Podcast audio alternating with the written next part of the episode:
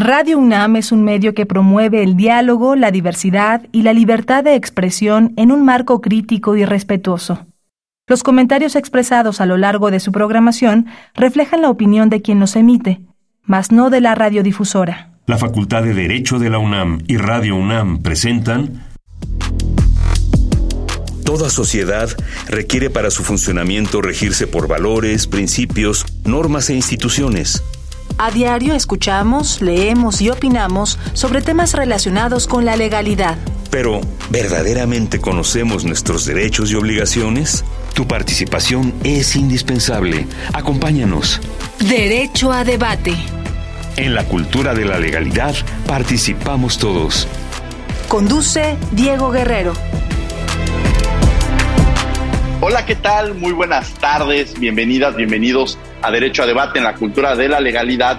Participamos todas y todos. Mi nombre es Diego Guerrero y como cada martes les agradecemos que nos sintonicen por el 96.1 FM, esto es Radio UNAM.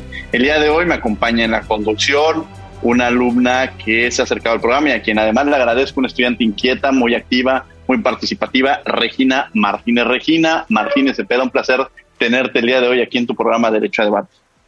Diego, el placer es todo mío. Muchas gracias por la oportunidad de estar aquí contigo y más que nada gracias a ti y a Derecho a Debate por abrir espacios como estos con estos ponentes tan increíbles. Al contrario, Regina, y bueno, ustedes son la esencia de la universidad. Platícanos eh, de qué platícanos el tema del día de hoy, que es precisamente hablar sobre el tema de la migración. ¿Qué sabes sobre este sobre este eh, tópico que vamos a abordar el día de hoy? Bueno, Podemos comenzar estableciendo que la migración es un fenómeno al que la humanidad se ha acostumbrado desde tiempos antiguos, pues siempre ha habido grupos que por una u otra razón abandonan su lugar de residencia para fundar nuevos poblados o unirse a los ya existentes. De hecho, las migraciones han sido a lo largo de la historia una poderosa fuente de diversidad cultural, racial y económica. Sin embargo, la migración no siempre se da en un contexto feliz. También son abundantes los casos de desplazados por conflictos bélicos, catástrofes naturales, por hambrunas, cuando las condiciones de vida en un país o región se deterioran más allá de lo soportable. Bueno, pues ya nos, ya nos diste una introducción de la migración, tema que vamos a abordar el día de hoy, pero vamos a las voces universitarias, ¿qué sabe, qué conoce nuestra comunidad? Sobre el tema que vamos a abordar el día de hoy, y regresamos aquí a Radio UNAM, estás en 96.1 1 FM. Esto es Derecho a Debate. Las voces universitarias.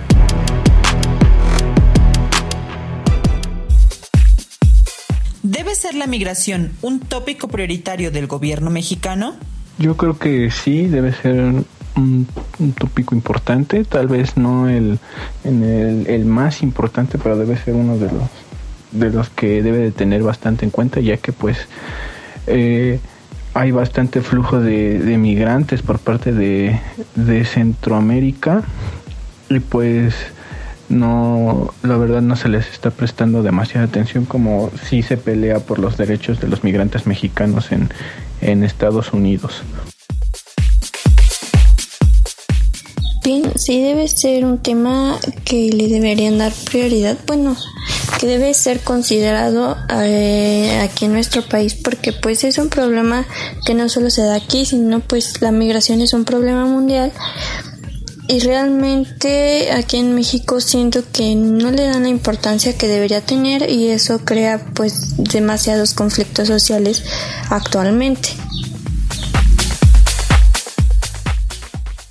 Creo que es muy importante que el gobierno eh, este, tenga como prioridad la migración, porque pues no solo estamos hablando de mexicanos que se van del país, sino también de muchos, eh, muchas personas que vienen de muchos latinoamericanos que entran al país para poder cruzar a Estados Unidos. Entonces, yo opino que no hay como una buena regulación y no hay un buen trato hasta hacia estas personas que pues lo único que buscan es una mejor este, un mejor estilo de vida. Entonces creo que sí se tiene que hacer algo al respecto.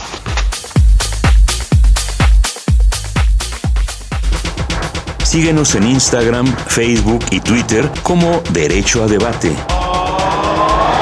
Bien, estas fueron las voces universitarias, lo que sabe, lo que conoce nuestra comunidad sobre el tema que vamos a abordar el día de hoy, migración. ¿Quiénes son nuestros invitados, Regina? Bueno, tengo el gusto de presentar al maestro Manuel Alejandro Robles Gómez, especialista en Derecho Constitucional, Electoral y Migración. Bienvenido. Muchas gracias, Regina. Muchas gracias, maestro. Alejandro, bienvenido a este tu programa. Además, me da enorme gusto saludarte, tenerte aquí a, la distancia, pero siempre con mucho cariño eres recibido. Bienvenido, Alejandro Robles, gran amigo, gran colega y compañero de la universidad. También tengo el placer de presentar al diputado Moisés Reyes Sandoval, presidente de la Comisión de Migrantes del Congreso del Estado de Guerrero. Bienvenido. Querido Moisés, bienvenido. Un placer tenerte el día de hoy aquí en Derecho a Debate. También un querido amigo de la universidad. Desde el primer día eh, que, que, estuvimos en, en la universidad, nos conocimos en las aulas, en el espacio de la pluralidad del pensamiento y más que un amigo, también un hermano. Moisés Reyes Sandoval, un placer tenerte el día de hoy aquí en tu espacio Derecho a Debate. Amigas y amigos, los saludo con mucho gusto desde el puerto Saco de Acapulco Guerrero. Bienvenidas y bienvenidos. Bueno, pues el día de hoy vamos a tener un programa muy interesante hablando sobre migración y me gustaría entrar con esta pregunta con alguien que ha vivido la migración. Tenemos un concepto de migración, Alejandro Robles, pero ¿qué entendemos y cómo se vive la migración? Mira, Diego, eh, la introducción que hace Regina es eh, fabulosa, pero como tú lo dices, es una cosa es describirla y otra ya vivirla. Y pues hay muchas este, sensaciones, ¿no? Yo te puedo decir que ahora con esta pandemia podemos eh, estar, ponerlo de ejemplo, las, las sensaciones que vive un migrante cuando, se, cuando está en país o en una cultura distinta a la, a la propia. Y es esto, ¿no? Este sentimiento que te da el confinamiento hoy por hoy, ¿no? El aislamiento, incertidumbre, ansiedad. Eso, eso que se experimenta hoy con la pandemia, cuando están confinados, cuando estamos confinados y que está provocando muchos problemas también de salud mental, se asemeja mucho a lo que atraviesa un migrante y sobre todo el migrante que está, eh, que no es como debiese ser todo migrante, que es eh, aquel que se mueve como una definición de vida, sino los que nos vemos forzados a salir de nuestros lugares de origen. Son, son distintas y experimentamos estas situaciones. ¿Por qué? Porque no tienes eh, claro dónde vas a, llegar y no tienes familiares o familia en esos lugares generalmente. Entonces, eso es lo que podríamos decir este, que, se vive como, como, migrante, toda esta... Eh, muchos lo han definido, lo sintetizan con el concepto del shock cultural, ¿no? Pero pues es ese tema de, de lo nuevo, la distancia que tienes eh, de tus seres queridos, se viven esas, este, sensaciones y, yo creo que por eso la pandemia hoy por hoy también está poniendo eh, el tema de los migrantes en la agenda o en, los temas, en los temas a, discutir, porque hay esa empatía, se está sintiendo esa empatía. Por ejemplo, todos nos podemos eh, sentir tan indignados de lo que sucedió ahí con una migrante en, en Tulum, ¿no?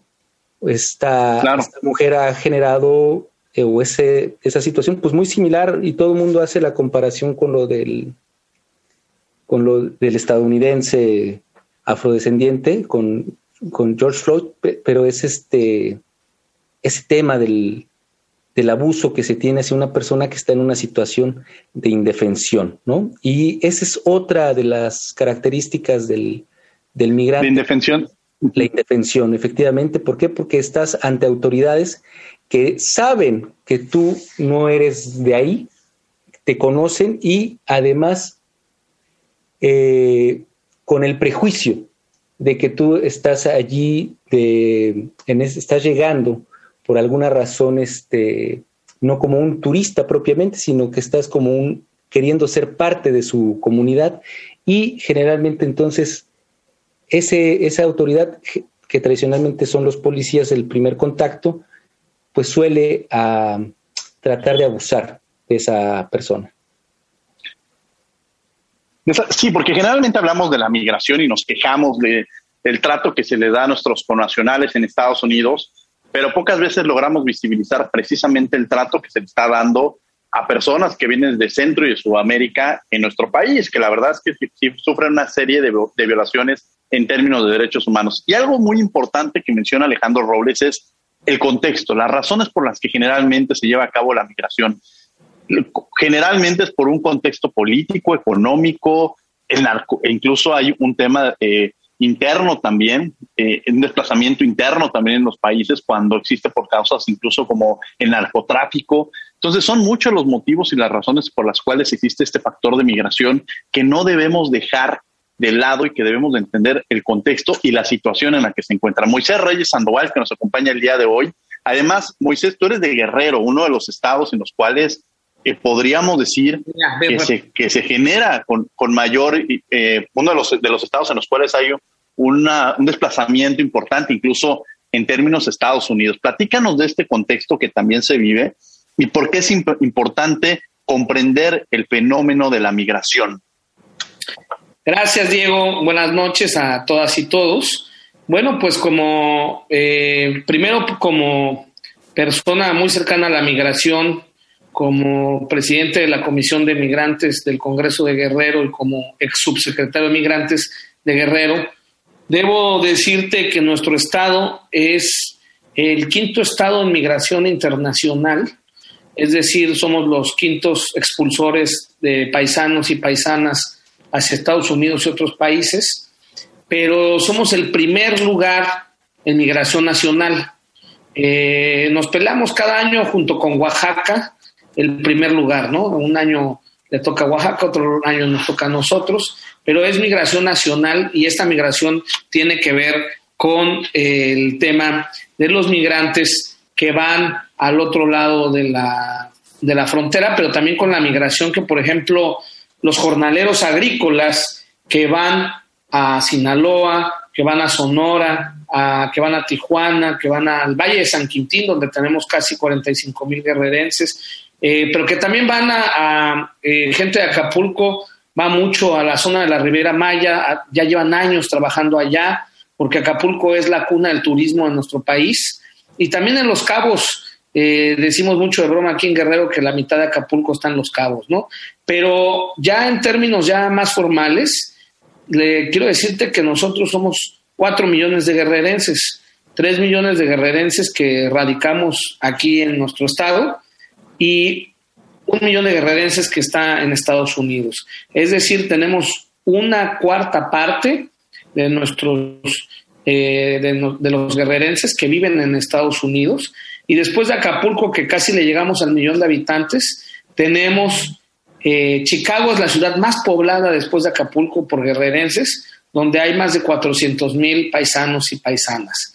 Y esto es una cifra grande porque hay más guerrerenses en Chicago que en, Chilpancingo, que es nuestra capital, donde hay 260 mil. Entonces, de este tamaño es la importancia de eh, las, eh, del fenómeno migratorio en nuestro estado y pues más adelante les hablaré sobre las cifras y sobre el gran salvador de Guerrero en esta pandemia, que fueron las remesas de nuestros eh, héroes migrantes que mandaron casi lo que equivale al presupuesto municipal eh, del Ayuntamiento de Acapulco y casi lo que equivale al presupuesto estatal a, a nivel de todo nuestro estado, de los 81 municipios, y eso fue gracias a las y los migrantes que siguieron trabajando sin importar el tema de la pandemia. Y también en México pasó el mismo fenómeno como país, donde los grandes salvadores fueron la gente que está del otro lado de la frontera, desde México, en Estados Unidos, en Canadá, y que están trabajando eh, muchos, sí, por gusto, otros porque no tuvieron oportunidad en su país, y otros, debo decirlo, como y lo digo en público porque fue algo público y porque salió hasta la primera plana de un periódico de circulación nacional. Otros como nuestro amigo, el exdiputado Alejandro Robles, que se encuentra eh, con nosotros como panelista en este programa de hoy, pues que no le quedó de otra más que abandonar el país por ser perseguido político y hoy es refugiado en, en otro lado. y la verdad es que eh, eso pareciera que solamente pasan en países centroamericanos o en otros países eh, asiáticos y pues no, en pleno siglo XXI en nuestro país, en la Ciudad de México, se suscitan casos de persecuciones políticas todavía y es lo que mantiene a nuestro amigo eh, del otro lado de la frontera de Canadá. Supuesto. Diputado, usted que lo tiene más cerca, ¿cree que vale la pena dicha migración, teniendo en cuenta que vienes de un lugar donde no te están tratando como quieres o que prácticamente te están orillando y llegas a otro donde también te discriminan? ¿Cree que vale la pena? Eh, yo creo que no es tanto que valga la pena. Hay eh, la migración, desde mi perspectiva, se da por un lado en, muy pocos casos, pero sí se da por gusto. Por ejemplo, tengo una sobrina que me acaban de decir hace una hora que fue recibida para estudiar la universidad, tiene 17 años, va a cumplir 18, y fue recibida en Harvard para estudiar ciencias políticas. Y entonces, pues esa migración es por gusto, ¿no? Sin embargo, hay la mayor parte de la migración se da porque en nuestro país y en los países eh, generadores de migración eh, no se dan las condiciones óptimas sociales, políticas, de seguridad y de otras circunstancias que hacen que las personas migren y evidentemente pues esas, ese tipo de migración no es por gusto, ¿no? Sin embargo, el mexicano eh, tiene mucho el tema de la resiliencia, es decir, que tiene la capacidad de surgir como la ave fénix de las cenizas y de volverse a levantar. Yo, hay muchos casos de éxito en el cual eh, salen con una mano adelante y otra atrás y hacen el sueño americano en el caso de Estados Unidos o de Canadá y logran eh, los objetivos que, que se cruzaron. Muchos paisanos nuestros aquí en Guerrero, tengo documentados muchísimos casos, se van eh, con 100 pesos en la cartera y algunos ya son grandes este, empresarios en Estados Unidos. Entonces muchas veces sí vale la pena, otras veces no vale la pena, regresan los paisanos porque fueron maltratados. Tenemos un caso muy sonado aquí en Guerrero, una persona que este, a los tres días de haber ingresado al territorio estadounidense fue detenido por una confusión de uno de, un paisano y ya lleva 10 años en la cárcel, ¿no? Entonces, pues hay muchas historias alrededor de la migración, podríamos hablar y estar toda la tarde, noche hablando sobre estos temas de importancia, pero también por último, en este bloque de mi participación quiero decirles algo. Hay fenómenos migrantes que se dan eh, súper interesantes nosotros tuvimos el caso en Nueva York de unos paisanos de la montaña, que es la zona indígena de Guerrero, en el cual eh, no, no sabían hablar español y entonces llegaron a trabajar al restaurante de un coreano y empezaron a hablar coreano y no sabían hablar español ni sabían hablar eh, inglés. Entonces cuando fuimos a visitarlos, tuvimos que pedir a la embajada coreana un traductor al español o al consulado en Nueva York para que nos pudiera traducir a estas personas y poder atenderlos en sus necesidades como autoridades del estado de Guerrero. Y esto es un tema pues que parece chusco, pero la verdad habla de la de ese, de ese poder que tiene el mexicano de poder eh, desarrollarse y entrarle y echarle para adelante este, en Estados Unidos y en otros lugares, ¿no? Sí, claro. Estás en Derecho a Debate, esto es Radio Now 96.1 FM. Regina, para hacerle una pregunta a Alejandro Robles. Por supuesto. Maestro Alejandro, hay declaraciones que dicen que Biden trabaja por un balance un poco más humano en cuanto a esta migración. ¿Cree que sea posible? Mira, eh, realmente la política americana sigue siendo, y sabíamos que iba a ser antimigrante, pero hay una gran diferencia. El tema de ya no hacer eh, apología del racismo o ya no hacer campaña con el, con el odio hacia los mexicanos o la aversión que se estaba esparciendo en contra del pueblo mexicano en especial. En particular, en general era xenófobo, la era Trump, xenófoba, pero tenía particular este énfasis en contra de los mexicanos. El muro, créeme que el tema de que Biden haya ordenado parar esa construcción y además haya aceptado ya los casos de asilo, hacen una gran diferencia. Es, eh, pero realmente eh, no deja de ser inhumano, ¿verdad? Estamos viendo cómo se en los, eh, en los shelters, en los, en los refugios, cómo está la gente, los nuestros connacionales hacinados.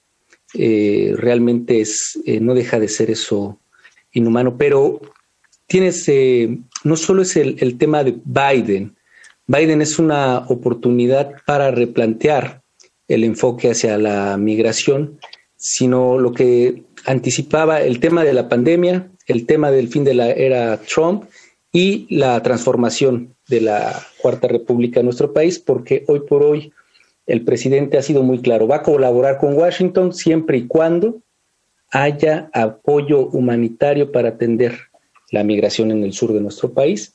Y si quieren eh, detener el flujo migrante, pues tendrán que invertir eh, los fondos incluso internacionales para que haya ejércitos, pero de trabajadores sociales, de, eh, de educadores, de gente ahí, de doctores que atiendan a, los centroamericanos y ya no ver, era muy importante aquí lo que comentó el maestro Diego en un principio, nosotros nos quejamos mucho del trato de Estados Unidos hacia nuestros connacionales y nosotros lo replicamos en el, en, Centroamérica cuando es inaceptable realmente y todos los prejuicios que hay en torno a, al migrante centroamericano, que son los, exactamente los mismos, de tildar de delincuentes, de gente eh, que va a generar este, inseguridad, violadores, las mismas este, descalificaciones que tradicionalmente utilizaba Trump para enardecer a sus hordas, desafortunadamente son eh, replicadas en nuestro, en nuestro país. E, eso es inaceptable, tiene que cambiarse el enfoque y esos tres eh, factores yo creo que están eh, haciendo la diferencia, van a ser la, la, diferencia para realmente ver a la migración. Yo, por ejemplo, que estoy aquí en Canadá, te puedo decir que la migración es vista como una oportunidad. Incluso se plantean eh, cada año alcanzar eh, un número determinado de, nuevos, de newcomers, le llaman, incluso no les llaman inmigrantes, de nuevos este, habitantes. Y eso es lo que también tendríamos nosotros que replicar en, en nuestro país. Yo lo que también comenta el diputado Reyes, oye, estamos viendo que en la pandemia quien está sacando adelante los países, pues son los trabajadores esenciales tanto en Canadá como en Estados Unidos, gran parte de los trabajadores esenciales, que son los que están en la construcción, que son los que están en el campo, que son los que están eh, haciendo las entregas, eh, eh, los que conducen, los que realmente se mantuvieron las sociedades de pie, pues son nuestros paisanos, son mexicanos y realmente esa es la inversión que tiene que hacer el, el país, quitarte esta mentalidad maltusiana del neoliberalismo de que entre menos poblaciones mejor. No es cierto, es una gran oportunidad y ahí está el, caso de China, una gran potencia con una cantidad importante de, de recurso y de fuerza de trabajo. Entonces, tenemos que hacer, es una gran oportunidad, está habiendo una sensibilidad de parte del, del, gobierno, porque no nada más es un tema de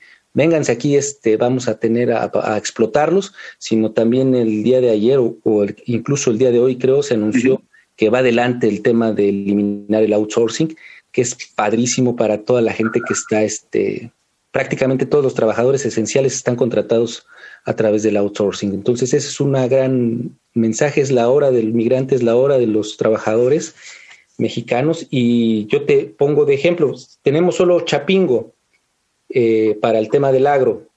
Hace falta un poco de fisiocracia porque tenemos todo el campo para los mexicanos todo el campo estadounidense y canadiense es para que lo trabaje fuerza mexicana. Entonces tendríamos que tener una inversión importante en una universidad del agro, un replicar Chapingo en la zona centro del país y no, en lugar de estar deteniendo migrantes, estarles diciendo, vengan, bienvenidos, esta es su casa y vamos a estar haciendo convenios, contratos con la gente de, de los, las autoridades norteamericanas y canadienses para que ustedes vayan, porque también los mexicanos, los centroamericanos no van con el deseo de asentarse en esos lugares, se terminan asentando porque si salen ya no entran.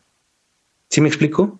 Que ese es el, claro muchas de las este, objeciones que las sociedades tienen, ¿no? Hoy es que vienen y traen a sus hijos y sus hijos van en las escuelas de nuestros hijos, que ese es un poco de la, que no debería ser, pero lamentablemente es, pero también está el otro lado, los mexicanos que van, los mexicanos que vienen, los centroamericanos, en realidad vienen no a familiarizarse o no a, a, ser, a ser parte de la cultura, sino vienen por subsistencia y esencialmente a trabajar. Entonces, eh, yo creo que estamos en, un ciclo que se está comenzando para darle a la migración otro enfoque y en lugar de contenerla, realmente aprovecharla.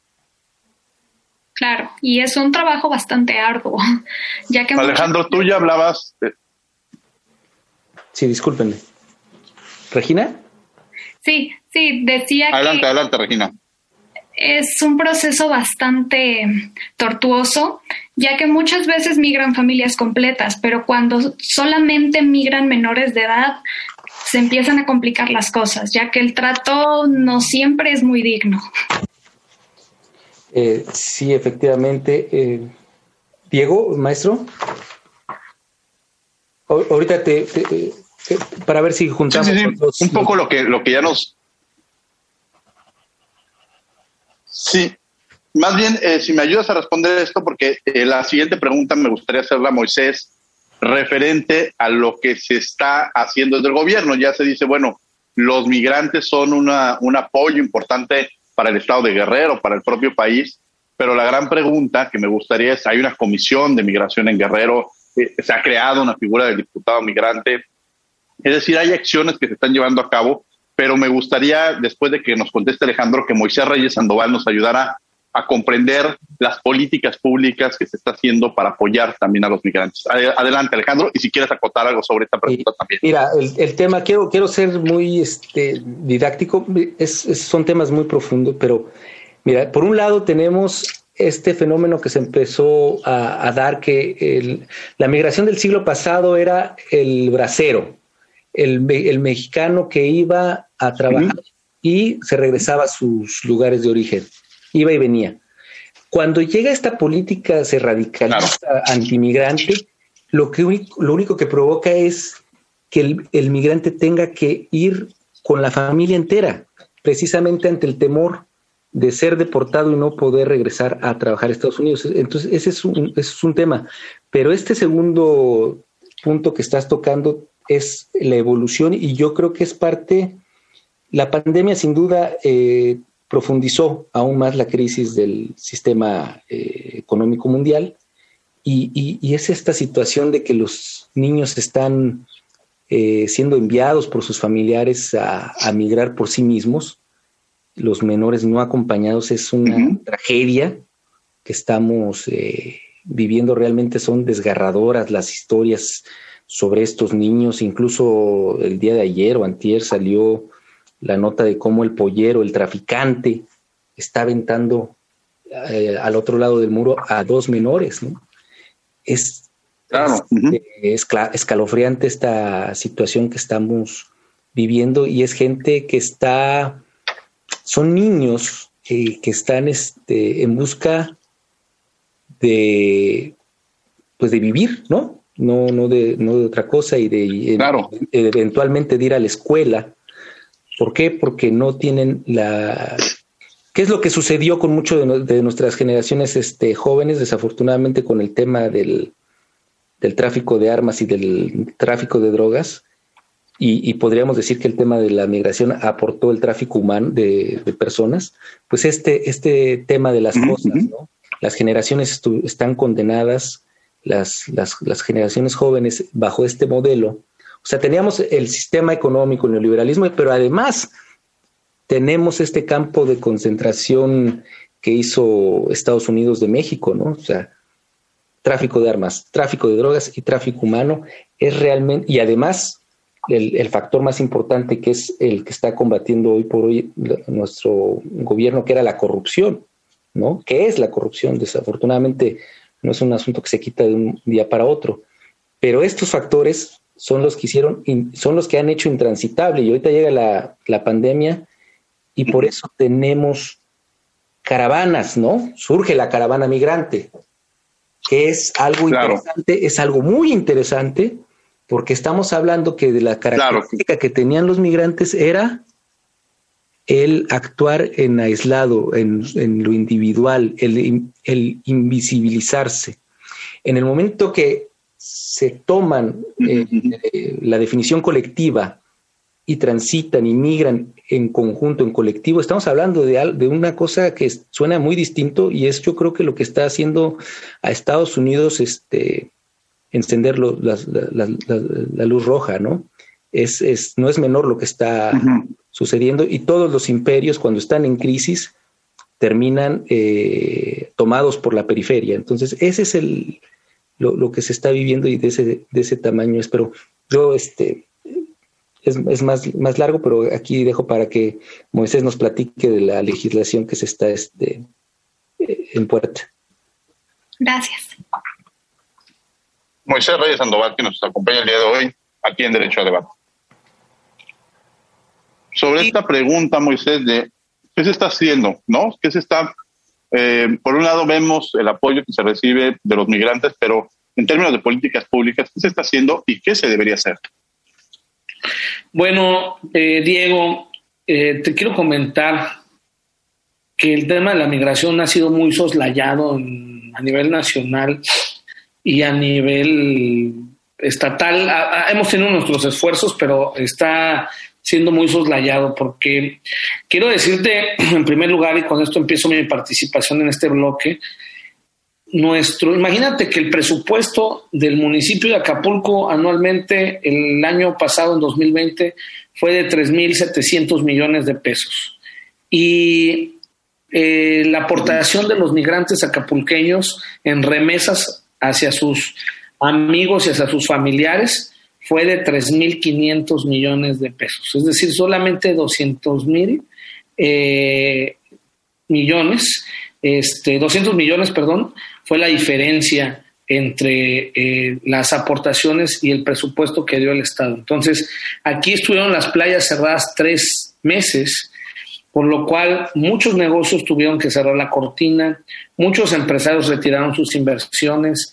Eh, esto en cuanto al tema empresarial, muchos hoteles colapsaron, entraron en quiebra, restaurantes, discotecas, pero discotecas que por cierto todavía muchas no pueden abrir, pero otras, eh, pero vamos, yéndonos a la clase más protegida, a la, a la sociedad más vulnerable económicamente hablando, eh, nuestros paisanos que venden en la playa, que son, decimos aquí en Acapulco, turisteros, que se dedican al turismo, pues, la gente de la banana, de la lancha, el que vende pulpas de tamarindo, el que eh, da servicios turísticos, pues también entraron en crisis económica. Entonces, quien salvó, quien fue el, mayor salvador de la migración, perdón, de la población en Guerrero, y específicamente en Acapulco, y también en el país, porque hay cifras nacionales, fueron los paisanos que de una manera sorprendente, porque también en Estados Unidos hubo cierres,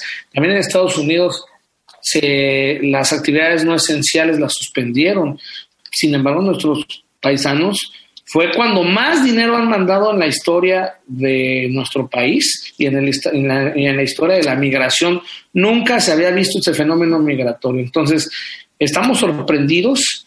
Y en Guerrero, ¿qué se ha hecho? Bueno, este, existe una Secretaría de los Migrantes, eh, que, este, que hay pocas, entre ellas Zacatecas, en, en el país.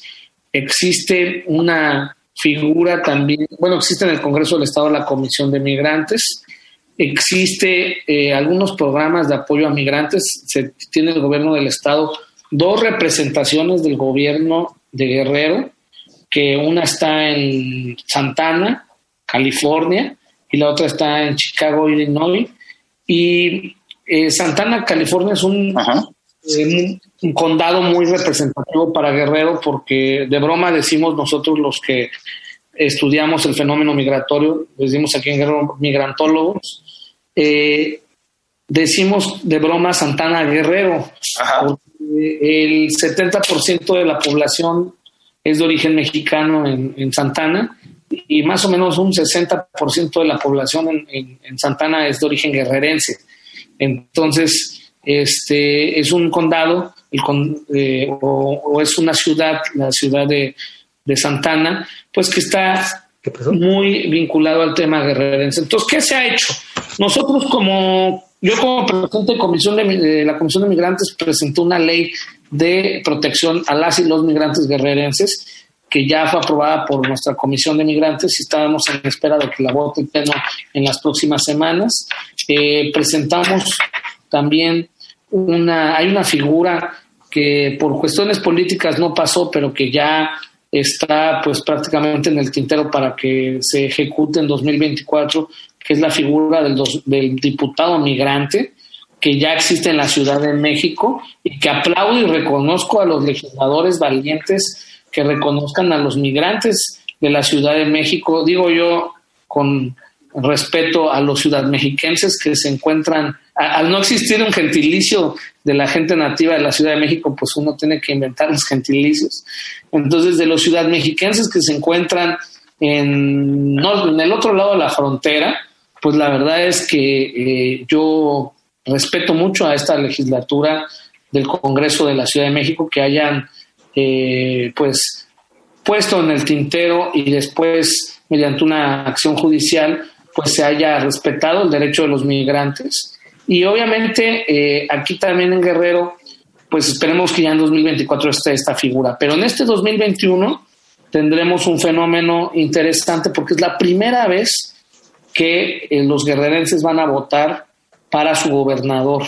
Y desde aquí, aprovechando a todos los que nos están escuchando, eh, que tengan familiares guerrerenses que viven en Estados Unidos, que les digan que vayan a registrarse al Instituto Nacional Electoral ahí por medio de los consulados, porque hay muy poca participación. Te hablaba yo de cerca de un millón de guerrerenses en Estados Unidos y me parece que los que se han registrado son cerca de 30 mil guerrerenses, tienen credencial de elector y, y pueden participar en esta elección. Entonces, la cifra es muy pequeña, entonces debe haber una participación más grande, también debe haber más organización por parte de nuestros paisanas y paisanos allá, que sí existen federaciones, clubes y confederaciones de migrantes, eh, pero creo que debe haber más participación. Muestra está de ello el programa 3x1 para migrantes, que ahora se llama 2x1, donde por cada peso que pone el gobierno del estado y el gobierno, los gobiernos municipales, un peso lo pone el migrante,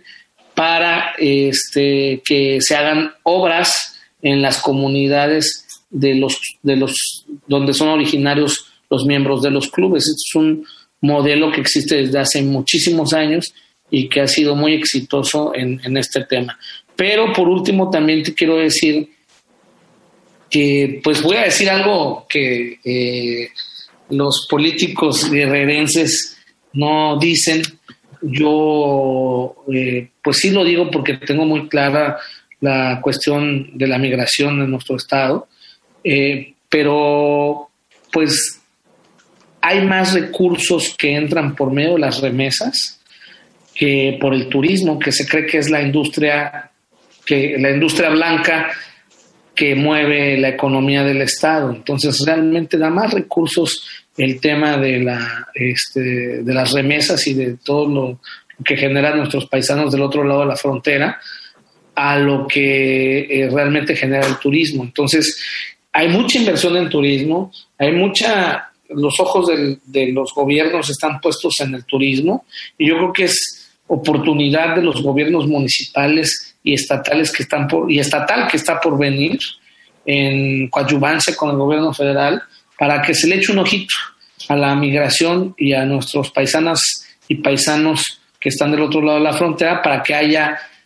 más apoyos, para que subsistan eh, estas cuestiones, porque por último te digo algo, hay un tema dolorosísimo que es que cuando un migrante eh, pues cae en alguna de estas redadas, allá en Estados Unidos ya tienen una vida, a veces tienen hijos, ya esposa, una casa, carro, eh, trabajo, todo, y un día van a trabajar, llegan a su fuente de este, el ICE, que es la agencia estadounidense que se dedica a este tema de la migración, los detienen y los pasan del otro lado eh, y aparecen en Tijuana sin ni un peso sin más que lo que traían puesto con lo que salieron ese día de su casa, ¿no?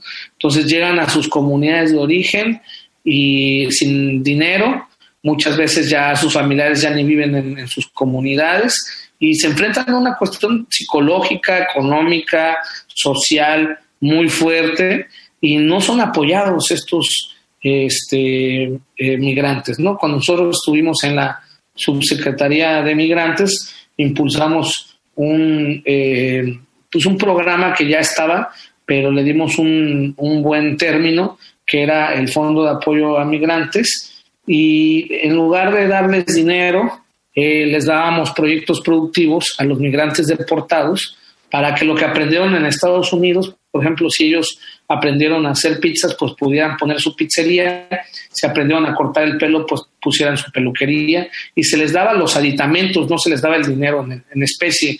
Y pues yo creo que el 60% de los proyectos funcionaron y ayudaron a que se autoemplearan los migrantes deportados.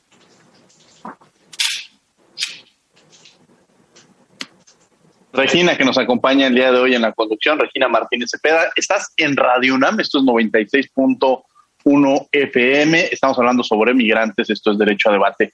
Regina Martínez, que me acompaña el día de hoy en la conducción, para hacerle una pregunta a Alejandro Robles, que también está invitado el día de hoy. Acabas de escuchar la voz de Moisés Reyes Sandoval. Claro.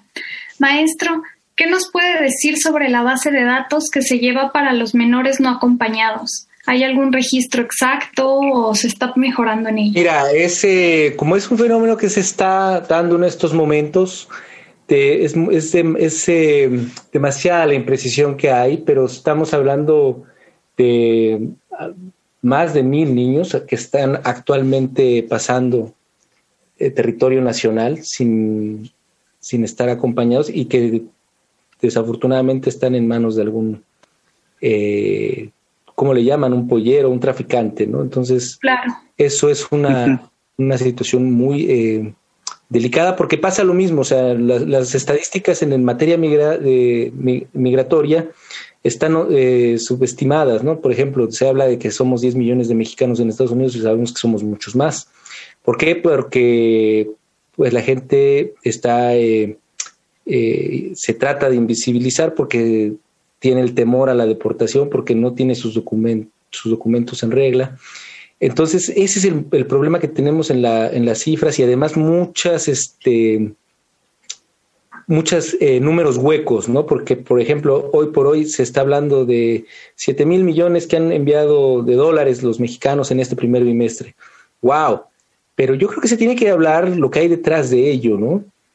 Y, no es un tema así de como el turismo, como el petróleo. Estamos hablando de que son eh, en su mayoría de esas, este, de ese, de esos, de ese dinero, es este, pues son situaciones de precariedad y prácticamente de condición inhumana, en la, porque el negocio de, de, los, de los mexicanos que están fuera del país, pues es precisamente mandar sus salarios prácticamente íntegros a sus familias en, territorio eh, nacional, pero porque si tú, yo lo vivo aquí en Canadá, si yo gano eh, en, dólares y gasto en dólares, pues no hay forma de que yo le mande dinero a mi familia, ¿no? Entonces, ese es el, tema. Yo creo que no hay que, eh, hay que terminar con ese discurso que instauró Vicente Fox Quesada, donde se, van, se vanagloriaba de que las remesas eran la, eh, la segunda eh, entrada de divisas al país. Yo creo que tenemos que, cambiar eso. No está mal que sea la segunda entrada, lo que está mal es las condiciones eh, que implican el que los mexicanos manden ese, ese dinero. No es cosa sencilla, es peor que una vida franciscana. Estamos hablando de migrantes que están hacinados en, imagínate, ahora aquí en, en Canadá fue muy famoso un caso de que estaban en, en el campo eh, y se dio una, un brote de COVID. ¿Por qué? Porque estaban nuestros eh, paisanos pues hacinados, ¿verdad? En, en un galerón. Entonces, eso es el, el dinero que se manda y, y, y, debe cambiar y puede cambiar si, y veo voluntad ahora, se le da valor a, nuestro, a nuestros este, migrantes, se les da esa capacitación, o nada más se les, se les manda y se hace apología de las historias de éxito del sueño americano, porque realmente las remesas de nuestros mexicanos no son producto del sueño americano, son una pesadilla. Y hay que empezar a cambiar los conceptos porque realmente sí hay, sí hay historias de éxito, pero no son las que están mandando las cantidades este, de recursos. Estamos hablando de, sumas modestas que son por familia, que incluso con esta pandemia se incrementaron en, en un promedio por familia en 20 dólares y se está este, dando la explicación que es porque nuestros eh, paisanos no, no, se detuvieron en la pandemia y además están recibiendo los beneficios de, que están dando tanto Canadá como Estados Unidos eh, a, los trabajadores. Entonces, ese, ahí se explica por qué este porcentaje, este incremento de prácticamente el 40% entre lo que es 2020 y 2021 y lo que va el primer trimestre del 2021. Estás en Derecho a Debate y bueno, vamos a ir a un corte, a Descubriendo tus Derechos y regresamos a Radio UNAM, estos 96.1 FM. Para la última nos vamos, para algún comentario que quieran hacer nuestros invitados. Descubriendo tus derechos. Derecho a hablar lenguas indígenas. En la Constitución General, no se establece que el castellano sea el idioma nacional, sino que se le da cabida y pleno reconocimiento a todas las lenguas indígenas. Por lo tanto, la Ley General de Derechos Lingüísticos de los Pueblos Indígenas señala que tanto el español o castellano como las lenguas indígenas son lenguas nacionales Adicionalmente, la pluriculturalidad demanda la convivencia de todas las lenguas nacionales, sin establecer regímenes exclusivos o dar preferencia a algunas de ellas.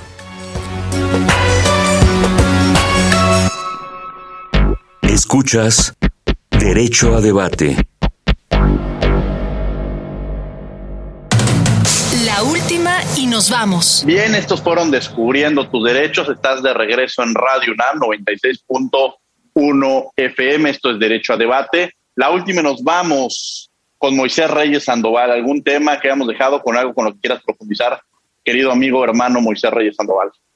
Gracias, pues, eh, pues nos sentimos muy contentos de estar representando a los migrantes de Guerrero, eh, siendo yo diputado del Distrito 7 de Acapulco, una zona eh, por cierto de alta migración.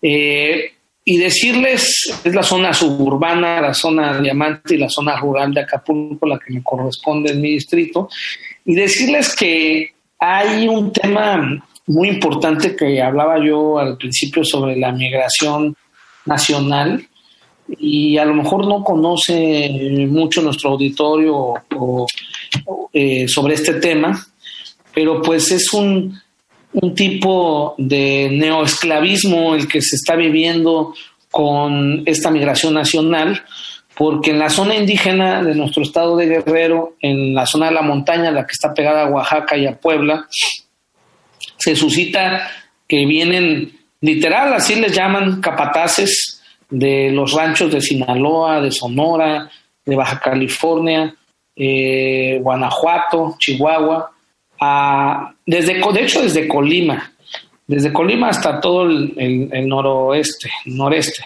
Y entonces vienen eh, estas personas capataces de los ranchos a buscar mano de obra y se los llevan eh, medio año en unos autobuses en malas condiciones, se los llevan a estos campos agrícolas y viven en condiciones infrahumanas nuestros paisanos guerrerenses y viven como en una eh, etapa eh, porfirista, porque el llamado capataz lo que hace es que los pone a vivir bajo un techo, bajo una techumbre en realidad, en estos ranchos. Yo mismo he estado en los campos agrícolas y duermen este, en condiciones pues solamente con una cobija eh, bajo esta techumbre. Hay personas que les surten los refrescos estos famosos de cola, eh, que les surten solamente las famosas eh, papitas de estas cadenas internacionales y entonces eh, no les pagan con dinero en efectivo, les pagan como en la época de la, del porfiriato, les pagan como raya, con unos vales. Entonces son situaciones de esclavismo. Aquí mismo hubo un escándalo de cuarenta y tantos mm, migrantes guerrerenses, jornaleros agrícolas indígenas del municipio del más pobre del país, que se llama Cochoapa el Grande, y que cuando yo fui subsecretario fue un escándalo nacional en Colima y entonces tuvimos que irlos a rescatar literal de los campos pepineros de Colima. Entonces, pues este nuevo esclavismo, pues es algo que tenemos que combatir y también tenemos que combatir la migración eh, de la persecución política como la que tuvo nuestro compañero panelista Alejandro Robles. Gracias, Moisés Reyes Sandoval. La última nos vamos, Alejandro Robles. Un honor eh, poder eh, concluir aquí en Derecho a Debate. Eh, muchas gracias por, la invitación y, Diego, pues es un, buen espacio. Espero que tengamos muchos más para hablar porque la migración tiene muchos, muchos temas subyacentes, incluso como el tema de Moisés no me va a dejar mentir ahí en Acapulco, pues tenemos un tema como la pornografía infantil, lo que es Cancún, lo que es Acapulco, que viene a ser la otra parte también del, del asunto de la migración eh, o la trata, ¿no? Entonces estamos hablando de que urge, urge, si nosotros cambiamos en el país el enfoque hacia la migración, podemos acabar con varias de estas eh, lacerantes situaciones de estas industrias, estos negocios, porque pues ya mejor la marihuana, ¿verdad? Este va a ser eh, eh, va a poder pasar libremente, pero la fuerza de trabajo, o sea, sucede lo mismo que con las drogas. A la vez está eh, criminalizando al trabajador. Entonces, esas contradicciones son inaceptables. Regina, nos dejaron poco tiempo, algo con lo que quieras cerrar. Gracias, Diego. Bueno, la migración es un tema de mucha controversia y estoy segura que lo seguirá siendo por la evolución que está tomando y los nuevos procesos que se están aplicando. Pero lo que tenemos que tener claro es la necesidad de humanización en el proceso de dichos migrantes, así como su recibimiento en el país. Pero no solo eso, sino la necesidad de concientizar la situación que están viviendo sin olvidar las necesidades de protección para los menores no acompañados. Cuidar a nuestros niños debería ser prioridad.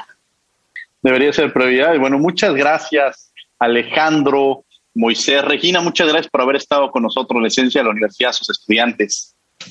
Gracias a ti, Diego. Y desde luego, bueno, les agradecemos a ustedes que hayan estado con nosotros aquí en Derecho a Debate. Gracias, gracias, muchas gracias. Y desde luego todos los martes los invitamos a que lean la columna Derecho a Debate en el periódico Contra Réplica y los miércoles nos vemos a las 7.30 y a las 17 horas en el Canal Cultural de México, en el Canal 22 con Cultural Derecho. Desde luego a la Facultad de Derecho y a Radio UNAM agradecemos todo el apoyo, coordinación Yanis Hernández, redacción y voz de las notas Ana Salazar, asistencia Mari Carmen Granados, Elías Hurtado, Fernanda Moreno, comunicación y difusión Sara Santiago, controles técnicos y producción Paco Ángeles. No olviden que nos escuchamos de ley todos los martes. Esto fue Derecho a Debate.